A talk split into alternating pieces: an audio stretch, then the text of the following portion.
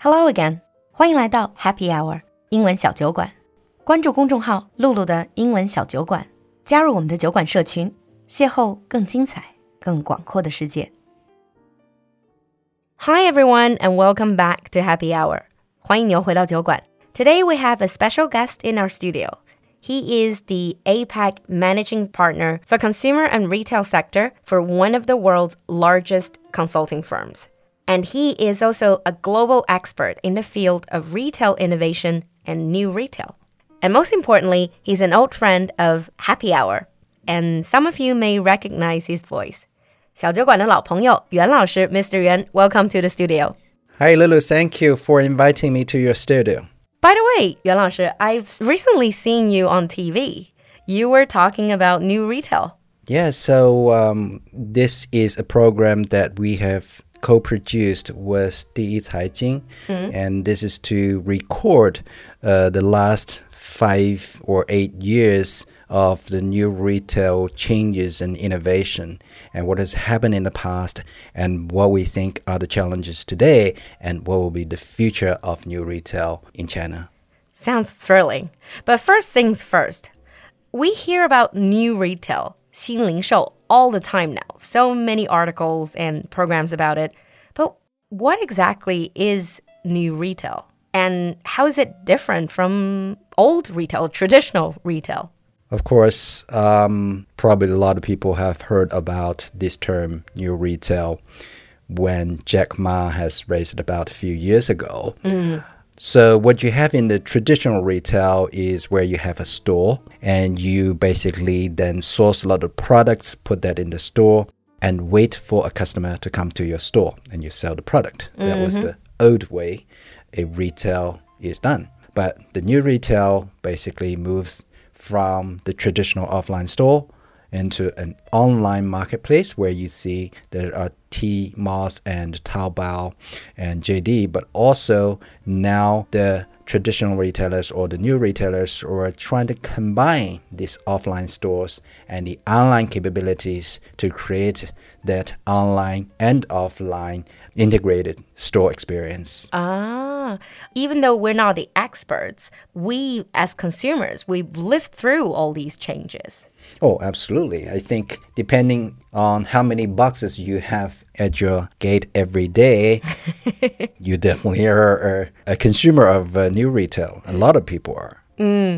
But what are the driving forces of new retail? So what what's what sort of things are behind it? Well, quite a few things. Um, of course, consumers changing today. So what we call this is a digitally enabled consumer. So people are able to you know, just click on any of the apps so that you could have the product delivered to your home. People, the consumers today have lived basically through the times of the mobile phones, you know, watching all those different social media platforms. So people are online all the time. Uh, so consumer change or the digitally con- enabled consumer is the first driving forces. But then the other driving forces include technology and also the platform players like Tmall, Amazon. They are driving all those changes. But there are very importantly two accelerators. So one is really the COVID.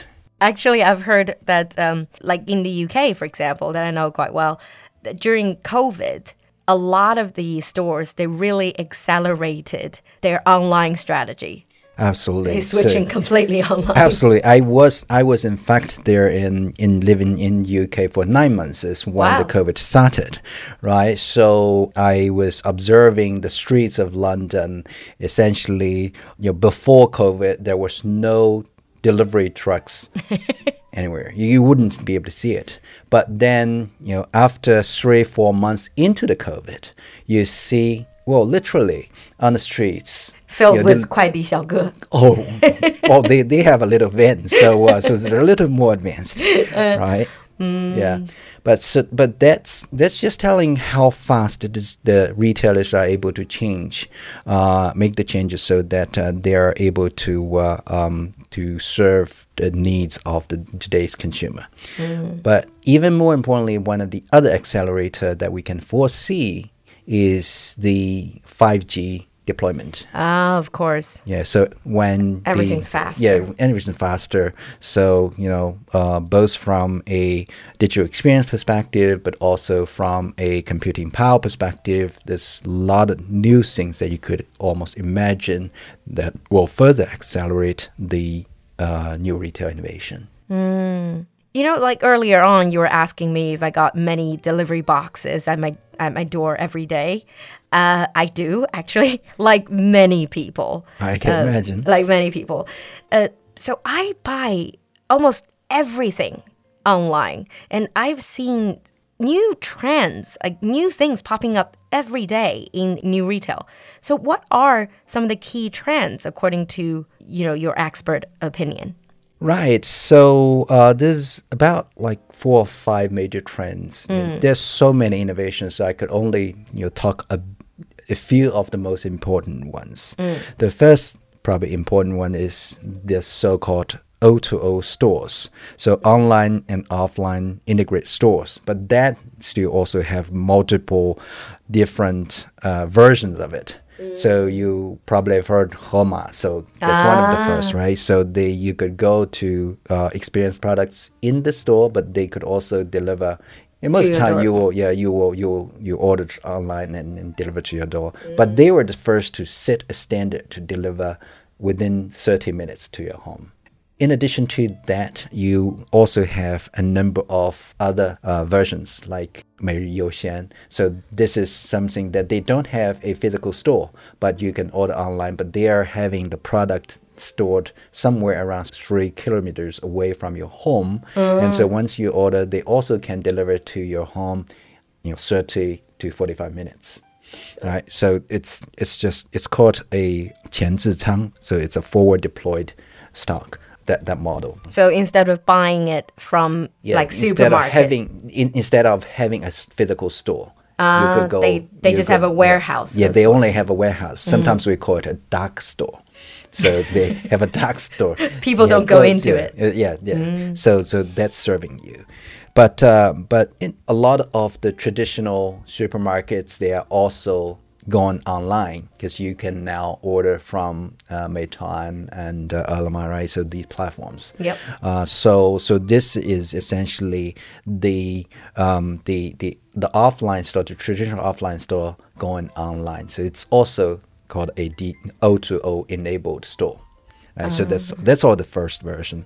But then in addition to that, a lot of different players go provide the 当地本地生活 is local service platforms. is it like Meituan, So Ele.me, it's that sort of- exactly, uh, exactly. so based this on is the geolocation. Meituan, Ele.me, and JD, Jingdong Dada, right? So actually, in one of our TV pr- uh, programs, we have in, invited to interview the, the founder of Jingdong Dada and and and you know hearing what they are thinking in terms providing the service that's that's to connect and to enable all those small um, retailers in the in in the residential area in the in the community, right? So that's local service platform. But two of the most most important uh, uh, trends in that new retail.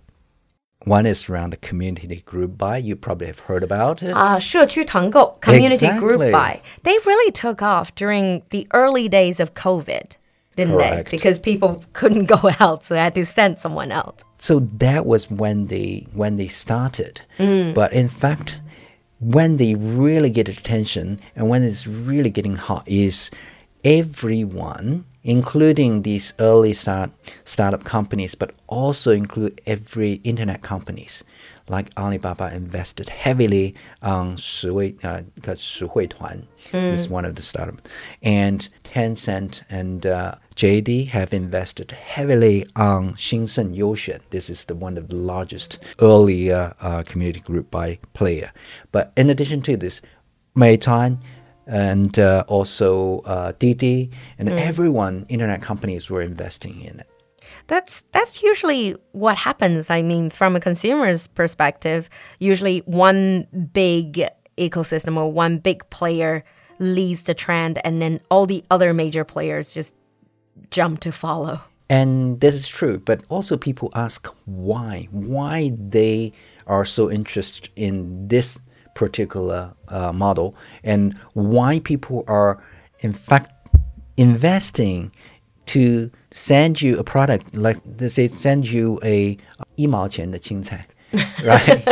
so Tencent those type of yeah, deals. So so they give you huge discount, right? It's not it's not a reasonable market price, and this is also why the regulators today, the the government regulators are looking at it because this might indicate unfair market Unfair competition, competition, right? And it's also dangerous to disrupt the whole uh, ecosystem where there's traditional wholesale retail uh, models of the grocery. The internet companies want to invest in this because they are not seeing it as a part of a grocery retail. It's a part of their traffic build for their internet business, for their other businesses. Traffic 就是流量 Exactly. Ah, traffic is everything now. Exactly. So, but then in addition to this, the final most important form of new retail is social content commerce. So if you look at all these social media platforms, they are adding a transaction capabilities, meaning they are adding a e-commerce capability attached to the the social media platforms This social content commerce, it does it have something to do with influencers 就是网红的那种 influencer marketing Very much so. So let's say you know uh, it's getting very very popular. Uh, 抖音, you know, uh, 抖音、快手 is like uh, and 小视频, 微信小视频, and also 喜马拉雅, you know, all all those social media platforms. If you pay attention, each of those platforms are attaching a e-commerce capability to it. So that would allow you to literally at any time you want to buy something, you could, you know, you could immediately click and then make your order. I, I think watching live stream, uh, live streaming sessions from all these influencers and then just buy in their live session has become somewhat of a trend for a lot of people. That is true. So so this is this is a very recent trend in, over the last two years. Mm. And the thing is, typically in the traditional e-commerce platform, this is mm-hmm. when you already are thinking of buy something. You go on, ah. right? So, but in the social media platforms, those, those are the times you probably have not started thinking about buy certain things, but you might be listening to a certain um, program or you might be watching something and then you are inspired mm. to buy certain things. Mm. In the past, you would have to go to a separate platform to, to place your order, but now you could just do it in the same place. While hearing, for example, Li Jiaqi saying, Oh my God, buy it, and you can just directly buy it. Correct. 今天的节目你喜欢吗？赶快联系小助手加入酒馆社群吧。小助手的微信号是 l u l u x j g，我们在酒馆等你。